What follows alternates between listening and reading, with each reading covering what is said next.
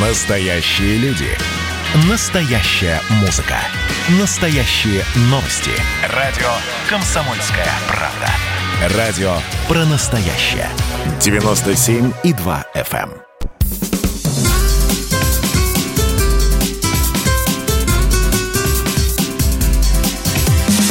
Программа с непримиримой позицией. Вечерний Мордан. Всем здравствуйте! В эфире радио «Комсомольская правда». Я Сергей Мордан. Я Мария Баченина. Добрый вечер. И пока мы не начали слушать выступление нашего президента, это, что он скажет, мне интересно? Он объявит... Поздравить с 75-летним юбилейным ассамблею Организации Объединенных Наций. То есть он не объявит о выходе России из э, ООН, например, и об оккупации Украины, Белоруссии, Казахстана и всех территорий Советского Союза, например. Ты знаешь... Мы решили восстановить целостность Союза Советских Социалистических Республик. Я считаю, что Путин будет традиционно сдержан и элегантен, так. но это было бы Значит, друзья мои, сюрпризом. в 6 часов предварительно было объявлено, что вон он, э, значит, э, сейчас идет юбилейная 75-я сессия Организации Объединенных Наций, должен выступать президент Российской Федерации Владимир Владимирович Путин. А, о чем он скажет? Не знаю, о чем он скажет. На то он и президент, чтобы мы не знали того, о чем он скажет. В прошлом году он всем сказал, как вам не стыдно, посмотрите, до чего вы довели весь мир. Вот. Видимо, в этом году можно будет подвести итоги, потому что те, кто доводили мир в прошлом году, продолжали это делать еще с большей интенсивностью в 2020. Я бы сказала, со стервенением. Да, со стервенением. Причем так, что нам это даже не снилось. Так, а вот если звукорежиссеры включат нам звук, чтобы мы понимали там хотя бы, кто выступает. Сейчас кто выступает? Выступление вот скажите, президента пожалуйста. Российской Федерации. Нет, а, ожидание, это ожидание. ожидание там выступает да. какой-то непонятный мужик. Слушайте, ладно, пока выступают незнакомые нам мужики, давайте мы вам кратко расскажем про интересные новости сегодняшнего дня. Вот одна новость просто мне не дает никакого покоя. Я очень хочу вам про нее рассказать. Значит, э, по-моему, вчера вечером или сегодня утром а, Роскосмос, пресс-служба, по-моему, там единственный департамент, который вот э, работает день и ночь, выпустил очередной пресс-релиз с сообщением о том, что впервые в тендере на создание ракеты для Роскосмоса будет принимать э, участие частная компания. Не и не, про, не прошло и шести часов, а пресс-служба выпустила новый пресс-релиз, а, из которого следовало, что частная компания, которая принимала впервые участие в тендере на создание ракеты для Роскосмоса, проиграла в этом самом тендере, хотя предложила, хотя предложила цену в два раза меньшую, чем предложил победитель. А победитель кто? Ну, естественно, РКЦ «Прогресс». Но это, это, это собственно... Ми-ми-ми. Ну, а, ракетный космический центр «Прогресс», он всегда и делал ракеты, и будет, скорее всего, делать ракеты, потому что частная компания «Космокурс», которую неизвестно кто и неизвестно зачем сделал, ну, якобы для того, чтобы заниматься космическим туризмом, а, ну, кроме вот цены и эскиза, ничего не могла предъявить. Ладно, у меня более приземленная новость. Есть такой край Ставропольский. И есть там участковый по имени Денис Бронников. Майор полиции, народный участковый. А, был представлен к похвале, был написан маслом художниками. Изображение его э, соревновались даже местные художники за э, лучшее изображение майора. Но к сожалению, попался. Попался на взятки. 50 тысяч рублей была взятка, а теперь заплатит штраф в 40 раз больше. Об этом сообщает пресс-служба УФСБ по Ставропольскому краю. Как быстро кончился диван.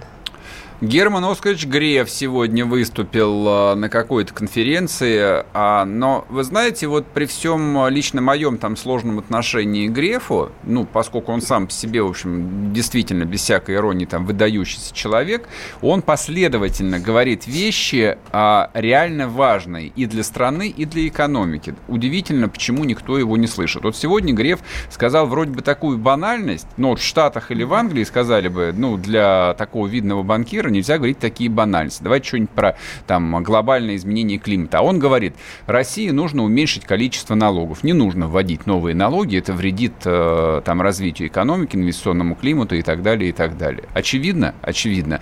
Почему про это говорит только глава Сбербанка России, я понять не имею. Почему про это не говорит глава правительства? Ну, понятно почему. Потому что глава правительства вводит э, новые налоги. Он всего 9 месяцев как назначен в Белый дом. Ну, посчитайте, сколько налогов э, было введено. Начала, да пусть... Начиная от увеличения НДС, заканчивая озвученным президентом повышенным э, налогом на депозиты свыше 1 миллиона рублей. Но ты понимаешь, кесарю кесарево. Почему Греф не комментирует то, что э, Сбербанк ввел налог на переводы после того, как трансферы стали бесплатными? Так теперь лимит. Вообще в, в банковской системе, в любом банке в любом банке вообще, в России, там, в Швейцарии, в Германии, с тебя берут а, за переводы. Правда, а раньше да, не брали. Банк с этого живет. Как было здорово-то. Банк, Конечно. кажется, с этого живет. Так, естественно. Я а думала все-таки с того, что крутят деньги, которые в, можешь, по вкладам вложены. Можешь, можешь баланс Сбербанка изучить, я могу тебя научить, как это делается. Ты знаешь, Сереж, я, конечно, на досуге этим попробую заняться, но все-таки... Так что то, что Сбербанк берет деньги за переводы, ну, естественно, а, из, а извини, а, а с чего должен процессинговый центр работать? То есть э, надо его ради чего содержать? Для того, чтобы э, там миллионы людей, которые используют Сбербанк онлайн, гоняли, гоняли деньги туда-сюда, пока их Мишустина, Федеральная ну, налоговая ну, служба было окончательно. долго. Так в рекламе и бывает. Попробуйте mm-hmm. это бесплатно. Mm-hmm. Я расскажу тебе, как так я был... Так Мишустина ответит Грефу. Да, да, именно так. Как я был в городе Лондоне, по-моему, в 2000 году, там на Оксфорд-стрит а, раздавали бутылочки, господи, как это называется, иммунелли, то, что Данон ну, делает. Это да? иммунелли, да. Извините, да, рекламщики, что я вот сейчас за бесплатно рекламирую, но это вот был а, тот самый момент, когда Данон вот эту вот новую штуковину выводил на рынок. Их раздавали бесплатно. И я что? помню, я взял три. как мы Без ребенок. всякого стеснения. Бесплатный чай и, и, и печеньки с собой А сейчас приходится по 20 рублей за штук платить, извини Эй, Сергей, меня. все равно вот, неубедительно вот, звучит. Вот Ладно. Ну, знаете, что убедительно, неубедительно. А да, деньги вы ха- ха- Хавайте, что дают. Это тоже верно. Так, ну ладно. Мы гоним дальше по повестке. Вечерний Мордан. Так, друзья мои, пока мы не начали говорить про по-настоящему важные новости, я напоминаю, WhatsApp Viber 8 967 200 ровно 9702. А можете писать сразу свои вопросы, комментарии. Ну вот уже пишут, за что рвали Ильмана Пашаева на шоу у Гордона. Ну, а я его не только на шоу у Гордона рвал. А кому удобно, тот заходит на YouTube. YouTube а, ты то есть освоил новую территорию? Новую YouTube, программу? YouTube канал радио «Комсомольская правда». Как только заходим, сначала ставим лайк. Для того, чтобы трансляция была максимально видна роботу Гугла, должно быть много лайков. Сколько тут То дизлайков? Налог.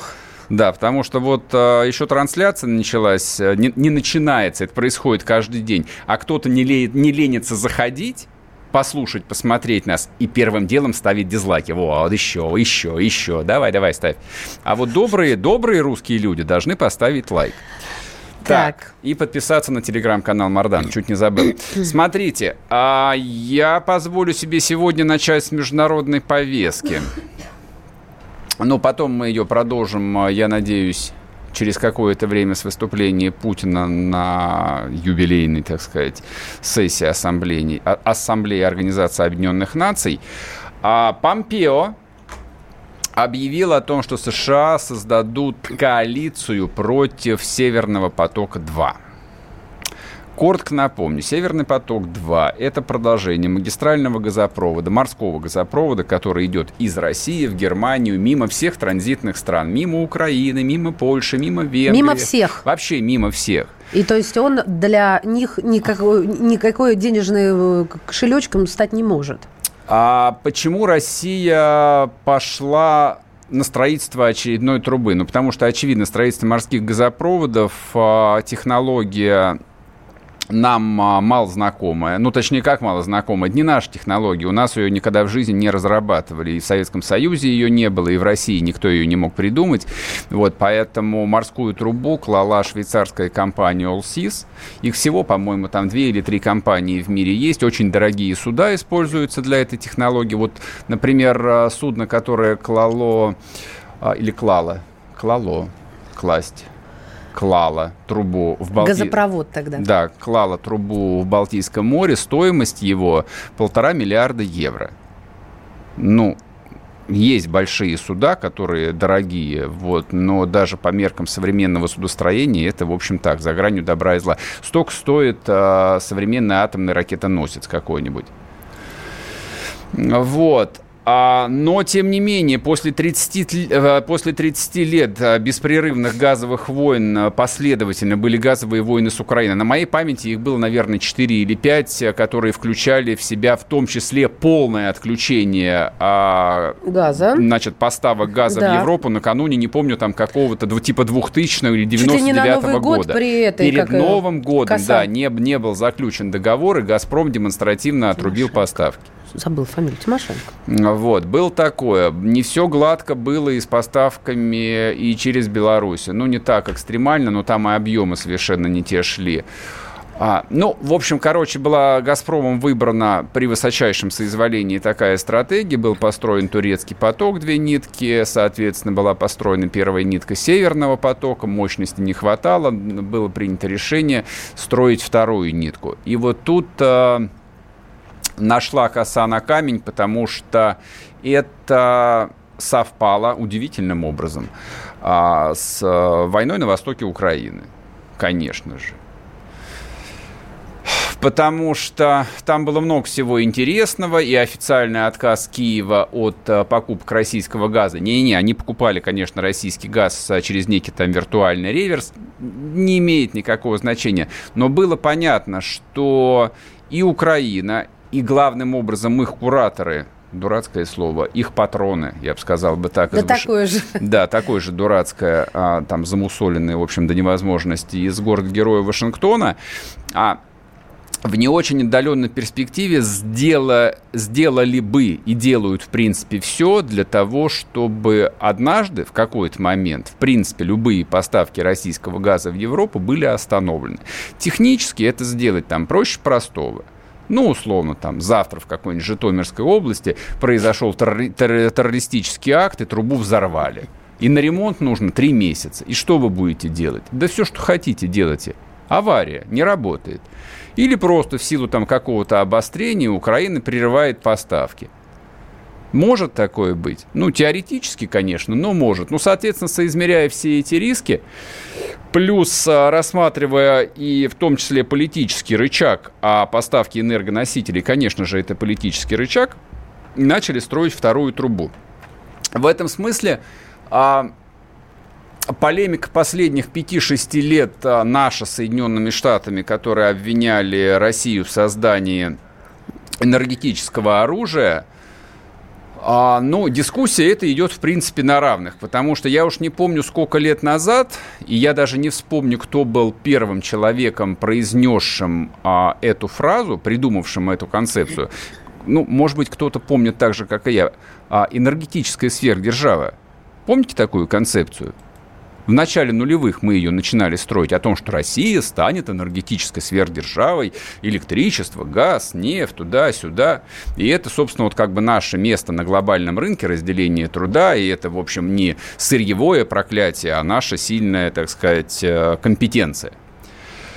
А по прошествии 5-6 лет выяснилось, что такая же компетенция есть у американцев. Они освоили технологию Господи, как он назывался, этот газ-то? Сланцевый. Да, сланцевый газ, сланцевая добыча нефти, сланцевая добыча газа. Соответственно, Америка стала крупней, круп, крупней, крупнейшим производителем нефти.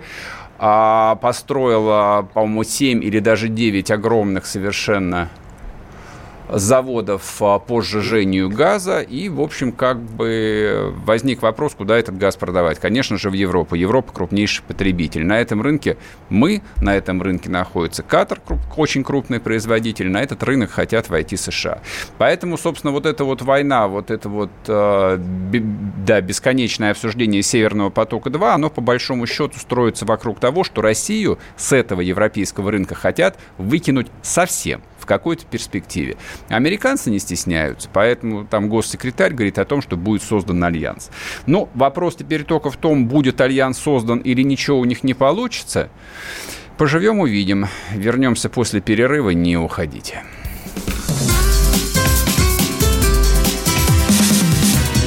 Программа с непримиримой позицией. Вечерний Мордан.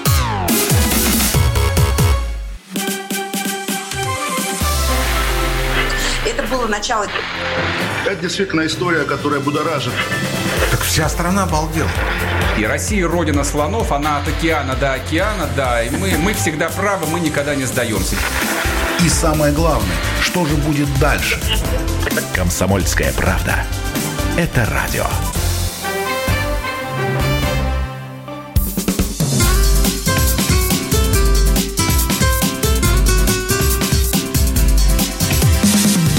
Программа с непримиримой позицией.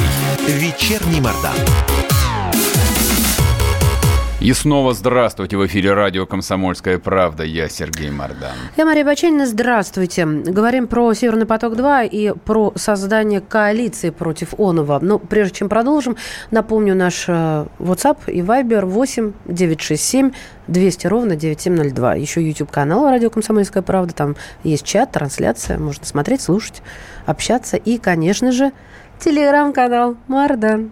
Теле, не телерам, а телеграм-канал ну, Мне же надо было как-то смазать, чтобы не выглядеть так роскошно, как ты в этом амплуа. Спасибо.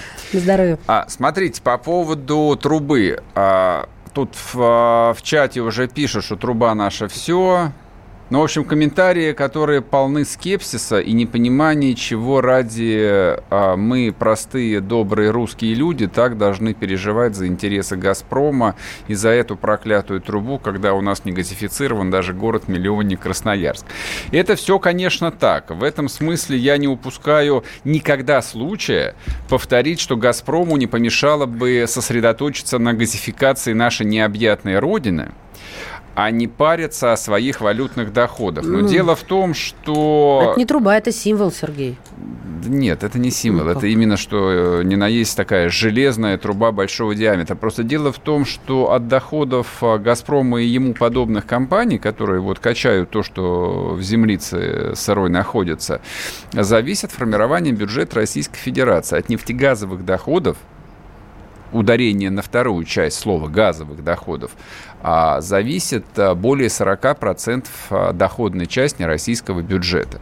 Соответственно, если «Газпром» откуда-то выкидывают, и неважно, большой это рынок, это маленький, Сербия это или Германия, то страдаем в том числе и мы все, а не только члены правления «Газпрома». Они-то как раз в меньшей степени пострадают. За них-то я не переживаю. Они все бонусы миллиардные свои в любом случае выпишут. А вот э, стоимость гречки для всех остальных вырастет, да, ну вопрос на сколько десятков процентов. Вот так, в принципе, устроена российская экономика. Но мы поговорим а, о перспективах а, вот этой вот, так сказать, инициативы товарища Помпео. Она имеет под собой какие-то основания или нет. У нас на связи Михаил Синельников-Орешак, политолог-американист. Михаил, здравствуйте. Добрый вечер. Добрый вечер. А скажите, пожалуйста, вот это вот открытое объявление войны, то есть я понимаю, что американцы с Северным потоком-2 борются, ну, уже несколько лет. Вот, но тут просто вот совсем таким голливудским драматизмом. Это зачем? Это потому, что момент истины наступил, или это приближение американских выборов сказывается? Да нет, я не считаю, что, во-первых, какое-то открытое объявление войны. Я не считаю, что, так сказать, американские выборы – это долгая стратегия конкурентная по вытеснению России с ее, так сказать, сырьевой экономикой. Вообще, в принципе, с рынков это раз. И второе, чтобы на будущее, если Россия захочет с кем-то иметь дело, да, какие-то другие торгово-экономические консорциумы создавать, я надеюсь, не только углеводородные, вот, чтобы с ней просто боялись иметь дело. Вот сейчас, в данный момент, мы не можем, Россия не может найти э, подходящие суда трубоукладчики, потому что все боятся. И вместо того, чтобы лет пять назад создавать э, свой трубоукладочный э, флот, ну, коль уж была такая идея, э, тянуть э, газопроводы за границу, вместо того, чтобы арендовать или, э, сказать, чужие суда, надо было строить свои. А ведь санкции начались в 2014 году, и за 5-6 лет мы вполне могли бы себя, ну, по крайней мере, на этом направлении обезопасить. Увы, увы, сидим, ждем погоды, вот, а они наступают. Как вы думаете, вот эта вот э, американская стратегия, она увер... увенчается ли успехом? То есть, э, как вы оцениваете шансы э, там, Трампа, Помпео, ну или, скажем так, вот того американского энергетического истеблишмента, интерес которого они объективно в этой истории выражают, э, остановить строительство Северного потока?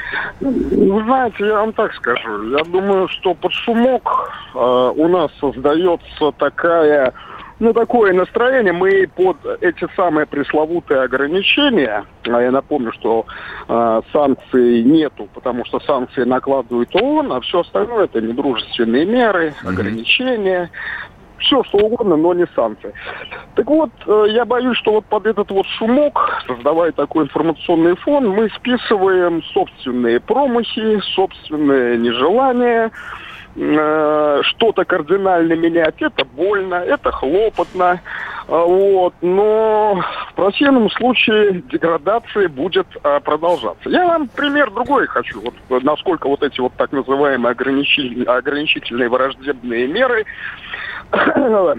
могут повлиять на по-настоящему суверенное государство. Вот Иран. 7 апреля с Джимми Картера 80-го а, года он находится под санкциями.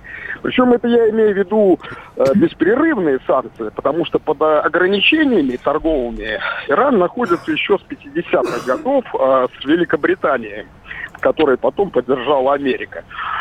Так вот, э, между прочим, в 2018 году Иран отключали от Свифта, там иранским ученым запрещено, ну, даже до такой мелочи, как публиковаться в каких-то научных э, журналах, научных, да, угу. кругах в Европе и Америке, ну, в общем, по целому спектру. Теперь заходим на сайт Международного валютного фонда. Вряд ли эта организация, ну, скажем так, э, будет э, как-то выгораживать Иран и смотрим. Ну, допустим, это не совсем такие правильные критерии, я думаю, они устарели, но все-таки за неимением остальных будем смотреть по этим критериям. Мы смотрим, и что такое мы видим по номиналу за прошлый год, номинальный ВВП – Иран на 25-м месте среди 186 э, государств. А по паритету покупательной способности Иран на 18 месте. И он удерживает вот эти позиции.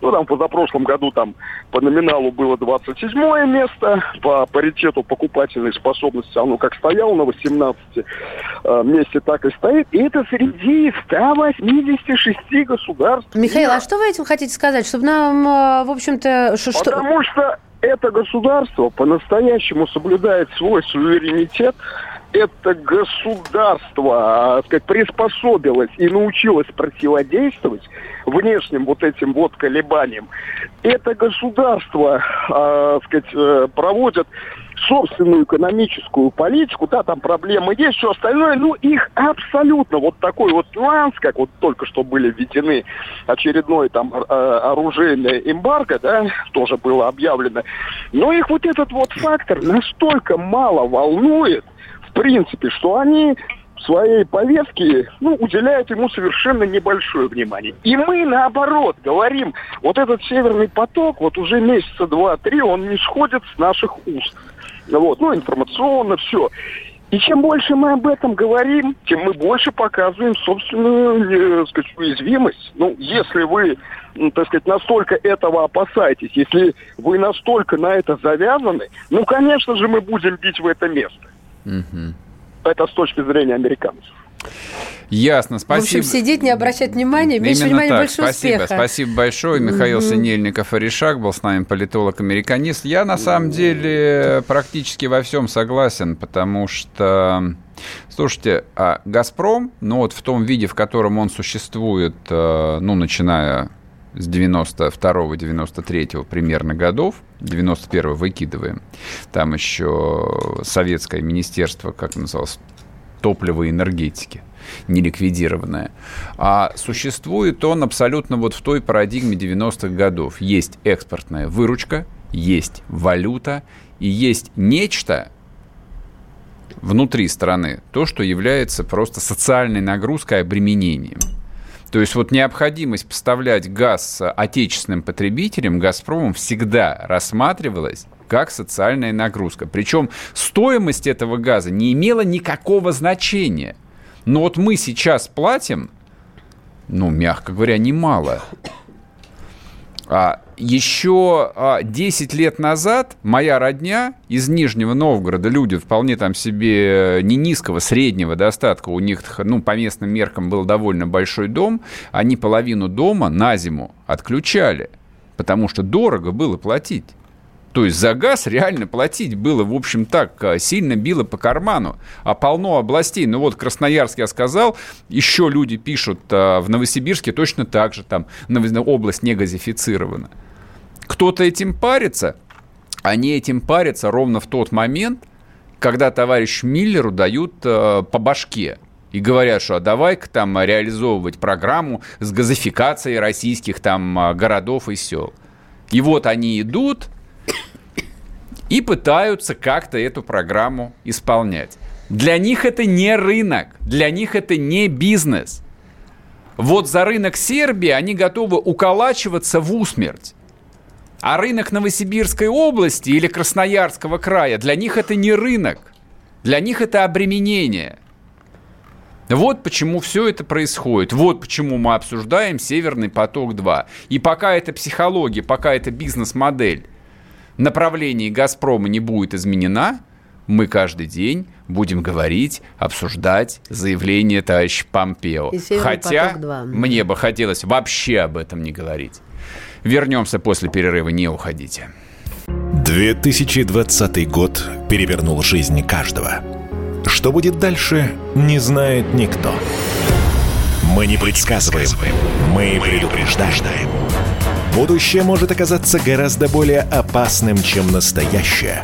И все эти угрозы человечество прямо сейчас создает своими руками. Премьера на радио «Комсомольская правда». Слушайте новый проект «Мир дикого будущего». 10 фантастических аудиорассказов. 10 предупреждений о том, в каком мире мы можем проснуться уже завтра – с 14 сентября в 22.00 по московскому времени.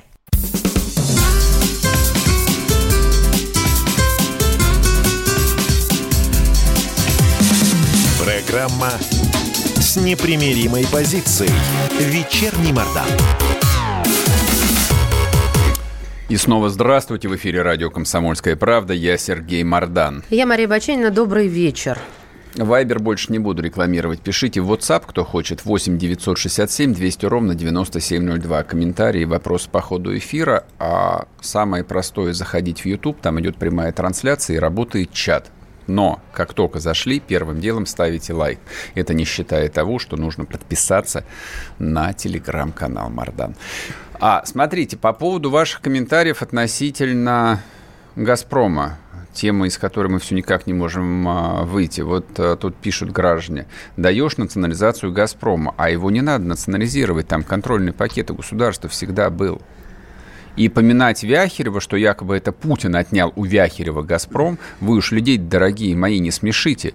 Это Вяхерев хотел приватизировать «Газпром», размыть госпакет и стать контролирующим акционером. И за это был отправлен на пенсию. Но это ему, Рэм Ивановичу, повезло. А некоторым там повезло меньше. Там был такой господин, который хотел приватизировать, приватизировал таки нефтехимический концерн «Сибур» который был собран из активов «Газпрома», тоже благополучно выведенных из государственного «Газпрома». Дело не в этом. Можно иметь э, любой пакет. Государству даже контрольного пакета не нужно иметь. Можно иметь блокирующий, можно иметь 10%, можно быть просто крупнейшим акционером. Вопрос, какую политику проводит совет директоров и правления. А для этого те, кто голосуют госпакетом, а там уж я не знаю, кто глава правительства или кто-то из вице-премьеров, должны указать строго – так сказать, менеджмент, что, ребят, жизнь изменилась. На дворе не 1996 год, на дворе 2020. Ну, хотя не знаю. По, моим, по моему разумению, вот э, за всю эту позорную историю со строительством Северного потока-2 и Миллеру, и всем остальным причастным все равно придется ответить. Хорошо, не сейчас, мы подождем полгодика. Вот. Но я думаю, что без последствий этой истории не останется, и те риторические вопросы, которые задаем и мы, задают другие эксперты о том, что а о чем же думали, значит, дорогие наши а, газодобытчики 6 лет назад, когда были в 2014 году введены первые массированные санкции против России. Почему тогда они не купили какой-нибудь швейцарский или китайский трубоуплатчик? Чего ждали-то? Ну, ждали и ждали. Ладно. Переходим теперь к другой капиталоемкой теме, но которая а, гораздо более актуальна и жизненна по сравнению с добычей Она газа. поближе к нам будет. Да, поближе. Нет, на самом деле и газ поближе, потому что вон пишут, Ленинградская область не газифицирована, Новосибирская не газифицирована. Я вас обрадую, даже Московская область Не в некоторых местах не вся далеко газифицирована. Что уж тут говорить. А есть еще жилищное строительство. Значит, что произошло на этом а, рынке, который а, экономисты именуют одним из ключевых экономических кластеров. Знаете, что такое кластер? Кластер это вот а, такой букет а, индустрий, экономик, предприятий, концернов, компаний, а, которые работают а, в смежных отраслях, и вот от этой их а, работы возникает так называемый э, мультиплицирующий эффект, который увеличивает его там не просто вот 1 плюс 1 равно 2, а 1 плюс 1 равно 5. Вот что такое строительный кластер. Вот почему последние, наверное, лет 15 все премьер-министры, кто бы ни был на этой должности, топили за то, что предмет ежедневной заботы российского правительства – это строительная отрасль, которая, которая является локомотивом экономики. Она, конечно, является одним из локомотивов, это правда. Она действительно является кластером, она создает много рабочих мест. Но главное, чем характеризуется строительное, точнее, жилищное строительство, а оно дает быстрые наличные деньги. Ты строишь 100 тысяч квадратных метров какого-нибудь человейника, и уже через год у тебя в кармане несколько десятков миллионов долларов, А не тут- рублей. А тут вдруг не ждали. Говорят, что собираются в ближайшее время принять закон, наделяющий местные власти в России правом принимать программы сноса и реконструкции, а теперь внимание, практически любого, Вообще не только любого. аварийного жилья.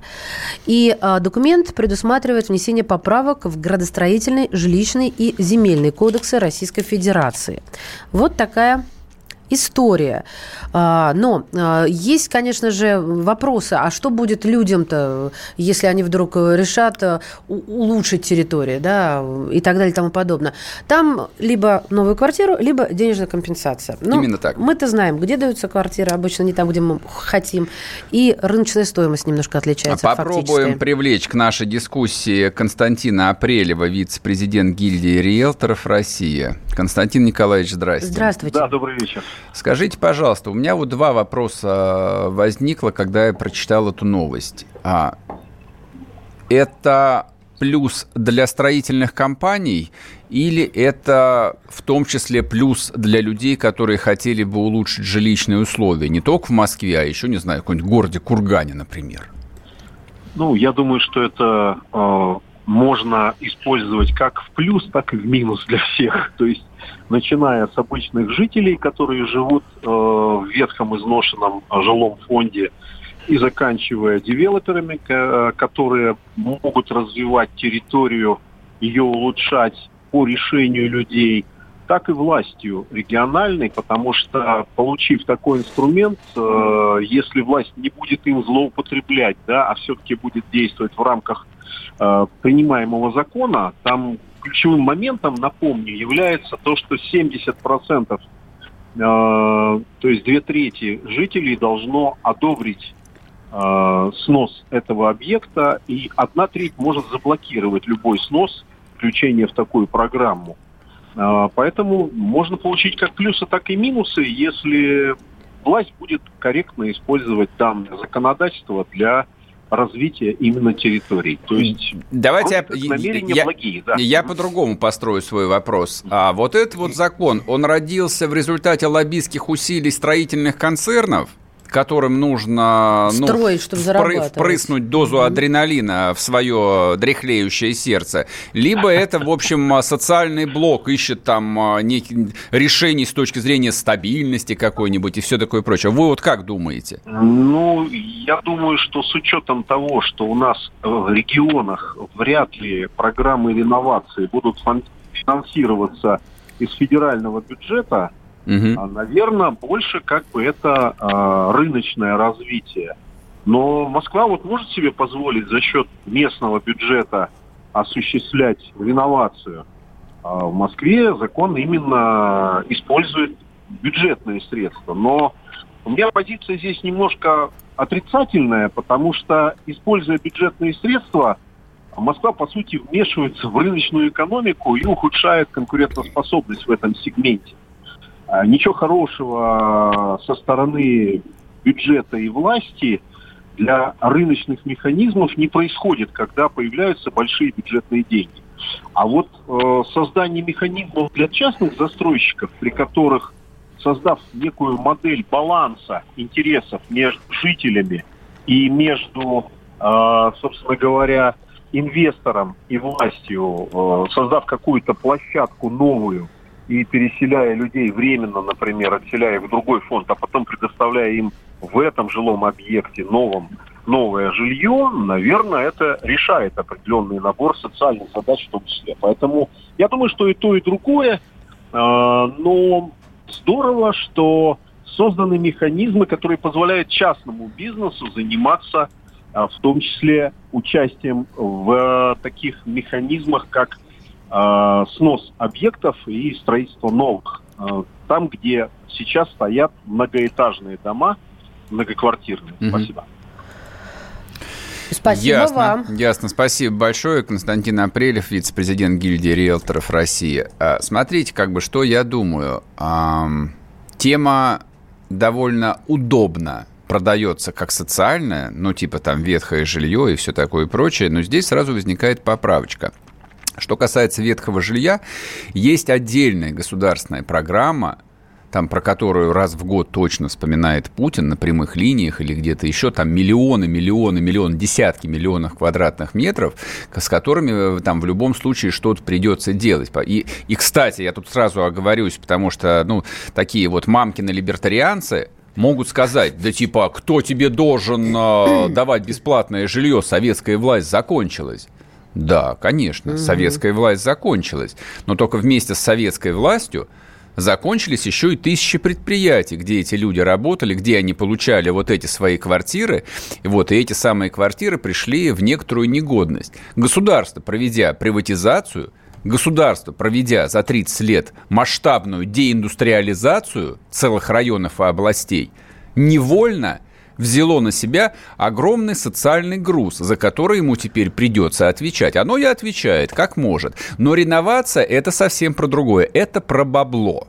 Это про большое бюджетное бабло, которому, естественно, хотят, э, извиняюсь за выражение, подсосаться всяческие энергичные предприниматели. В, это, в этом нет ничего плохого. Абсолютно, я это только, даже наоборот я, нормально. Да я, да, я только пытаюсь уловить смысл. То есть, если в Москве этот смысл есть, когда сносится... Здесь земля является главным активом. Угу, да. На дорогой земле можно построить качественное жилье. И повыше, А если это какой-нибудь там Воронеж, то а зачем это надо? Что, земли, что ли, мало?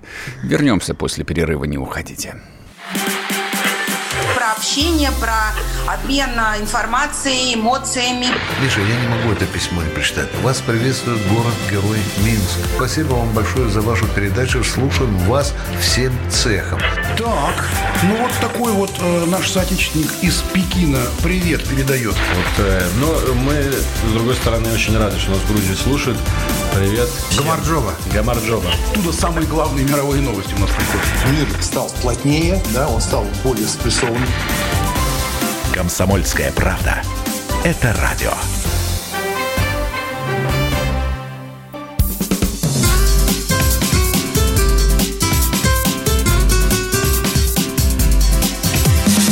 Программа с непримиримой позицией. Вечерний Мордан. И снова здравствуйте в эфире радио «Комсомольская правда». Я Сергей Мордан. Я Мария Баченина. Добрый вечер. Мы тут схлестнулись в перерыве по поводу либерастов. Верит, да, она стала тут катить баллоны все, на советскую против власть. Мордана, все либерасты. Не, не нравится а ну, ей закон как? о реновации. Хороший Конечно, закон. не нравится. Сейчас Нескольких красота будет какая. выселяли Красота на будет. выселке. Красота какая Какие красота? выселки? Ну, вон, Такие послушай, выселки. ну вот смотри, вот а, что, чтобы не устраивать а, Ну, бессмысленный базар. хай, берем конкретный пример. Северный Измайлов, город Москва, а, жоп мира. Ну, Наз- мог бы по- обойтись вот по-русски. без не, этих не, вот. нельзя, ну нельзя по-другому сказать. Это, это конкретные выселки. А это, ну, собственно, главное, почему там он стал пилотным по московской реновации, потому что это первая волна хрущевской застройки. За него не страшно. Там гнилые хрущебы Да, стоят. То да. есть район, ну, вот для 2020 года район стал почти элитный, поскольку это не замкадом. Мгм. Совсем не замкадом. Но район там морально и физически устарел. Страшно с ним, смотреть. Да, с ним что-то нужно делать. Там дома, которые строят на месте этих сносимых пятиэтажек, хорошие Необъективный современные пример. дома. Ты меня прости, пожалуйста. Не А какой? Подожди, а Давай какой? разбирать те дома, которые находятся Где? внутри третьего транспортного, который, на который любо-дорого взглянуть, а их все равно фигачит и Где? выселяет за Где? трешку. Где? Пример, Да, конкретный пожалуйста, пример. Вот Пресня пример тебе. к- кого выселили с? Пресни? Кого? Кого? Жильцов этих домов, И Сергей. правильно По сделали. фами- А, Видите как? Смотрите, зацените этот момент, отметьте этой галочкой. Вот именно этот момент. Когда сказали, ничего, правильно сделали. Все, закончили тему, это риторический спор. Не слушайте На ее. полях поспорим. Красная, красная Не пресня, да, меня. это, это вот, а, наверное, один из условных таких вот а, центровых районов, хотя ничего центрового нет. Пре- Прекрасный Прес- район, Пресня- не наезжай, пожалуйста. Пресня – это старый заводской район, бывший, точнее, заводской район. Там даже осталась довольно большая промзона, которая активно застраивается там и жилыми дома- домами, и офисными центрами. Вот внутри этого района осталось некоторое количество старых заводских пятиэтажек. Там никаких рабочих и даже их детей не осталось. Их давным-давно уже выкупили, перевыкупили. Сереж, ты кому расскажешь? Я живу там. Я Ух живу ж, среди Господи. этих пятиэтажек. А, вот она, московская элита-то, слышь, понаехали тут. Слышь, вот ты, и есть та самая... ко- загородных поместьй. кото- Давай не будем ругаться, сейчас нас обвинят в хае. А Вот, в ты, вот такие, как ты, Нет, выкупают нет. там метры на Неправда. Пресне. И хотите потом из московского бюджета от нас, от всех московских налогоплательщиков Я по 200 московский квадратных метров отжать вы хотите. Не нужно быть вот таким сна- снобом. Не нужно быть таким снобом. И всегда у медали две стороны. А ты всегда... Три вот- еще есть э, еще- аверс, реверс и гарда, по-моему, называют. Не помню. Напишите, как называется вот ребро монеты, я забыл. Смотрите, нет, с Москвой здесь все более-менее понятно. Московская реновация строится, я уже сказал, на очень простой э, логике. Гурт. Здесь очень дорогая, гурт, очень, очень дорогая земля. Поэтому, если у тебя есть гектар, ты уже миллиардер. Но если речь идет, райцентры не берем, ни в одном российском райцентре никакой реновации быть не может. Хотя это первое, что приходит в голову любому там русскому человеку, который вот живет в этих там сотнях русских городов, которые из себя представляют совершенно ужасающее зрелище. Но возьмите даже не, не миллионники, нет, не миллионники, возьмите крупные города, где там а, 200, 300, 400 тысяч населения. Там точно так же полно этого старого, уродливого, жуткого совершенно жилья. И что с ним делать? И как это будет работать реновация? Сколько стоит земля в этом городе, не знаю, в какой-нибудь там а, пр- пресловутых Кулебаках или Павлово или Ковров Владимирской области. Нисколько она не стоит, там земли как грязи. Вон, втыкай там 40-этажку или 20-этажку, и люди будут жить. Ладно. Ладно. У нас просто еще одна тема заявлена. Да, да, да. Значит, а, тема следующая. А, Прочитал я новость. А, Институт экономической политики имени Гайдара есть такой. А, Вам это ничего не скажет.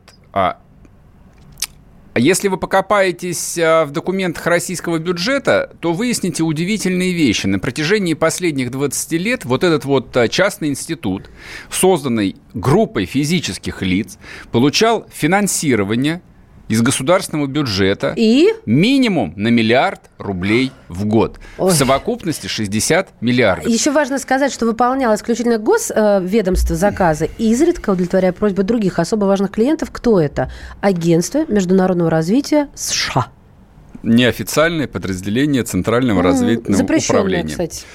А, Михаил Делягин с нами на связи, экономист. Да, добрый день. Да, Михаил, Добрый. да, приветствую.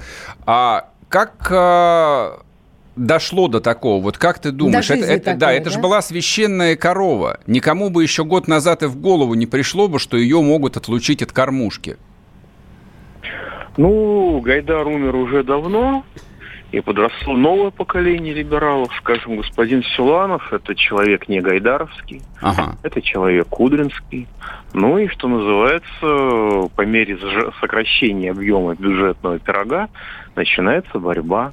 Если возникает вопрос, продолжать ли финансировать ШУ, извините, как ее называют, вышку, Мгм. высшую школу экономики, предоставляя ей э, в расчете на одного студента значительно больше бюджетных денег, чем любому другому вузу в стране, или а, кормить эту, так сказать, распиловочную контору, то остаточного влияния Гайдара уже не хватает. Михаил, а эта контора вот э, служила для того, чтобы кормились просто уважаемые люди, или они все же какой-то интеллектуальный вклад э, в экономическую российскую науку делали? Ну вот на твой взгляд. Ну, как бы говорить о том, что Гайдар мог внести вклад в какую-то науку, это, по-моему, немножко смешно. Немножко не тот уровень, немножко не та направленность личности. Но это было помимо места, которое занималось освоением бюджетных денег, и с самого начала было для этого придумано. Не только для пенсии Гайдара, но и для распила бюджетных средств. Я допускаю, что важной функцией этого ведомства было передача какой-то значимой информации, так сказать, американским спецслужбам или в целом американскому государству. Может быть. Может быть.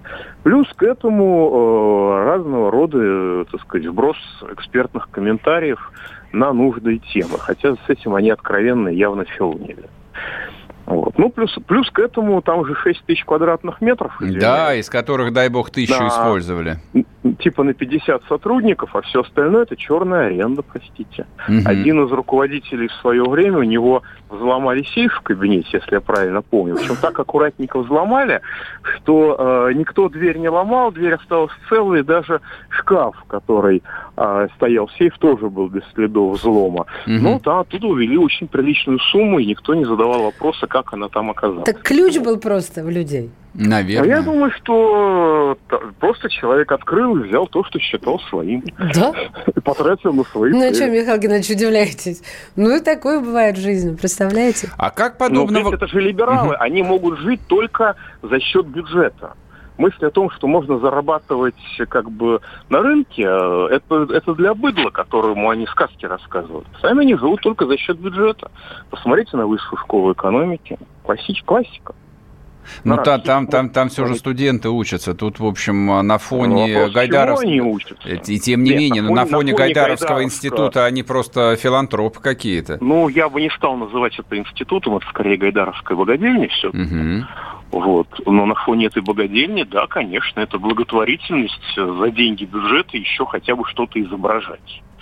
Согласитесь, это уже немножко странно. Я для наших Может быть. слушателей просто хотел бы привести тут несколько цифр, чтобы было понятно, какими цифрами люди оперировали. Ну, например, а, значит, в, в качестве заказчика выступали госструктуры. Например, среди самых крупных Минэкономразвития. Семь контрактов только в прошлом году на сумму На сколько? 286 миллионов рублей. Господи помилуй. Федеральная служба по труду и занятости. Два контракта. 86 и 93 миллиона Что рублей. они для По- них делали? Пенсионный фонд России. Вот, свеч- вот по идее, как Это бы ты где... пропеть должен. Да, 30 и 42, 72 миллиона рублей. Ну и Федеральная налоговая всё-таки- служба тоже пятнашечку вкинула. Все-таки давайте будем справедливыми. Мы же не знаем, какая часть этих денег Шла в откаты? институту Гайдара, а какая шла в откат. Конечно. Мы же этого не знаем. Может, там 90% был откат. Может быть.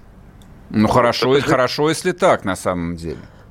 Ну, Так. я не уверен, что хорошо, потому что откат это плохо. А с другой стороны, представьте себе, что либералы на эти деньги действительно разработали бы что-нибудь реальное. Я боюсь, что страны бы тогда уже не было бы. Мы бы с вами не могли бы разговаривать по телефону в силу отсутствия электричества.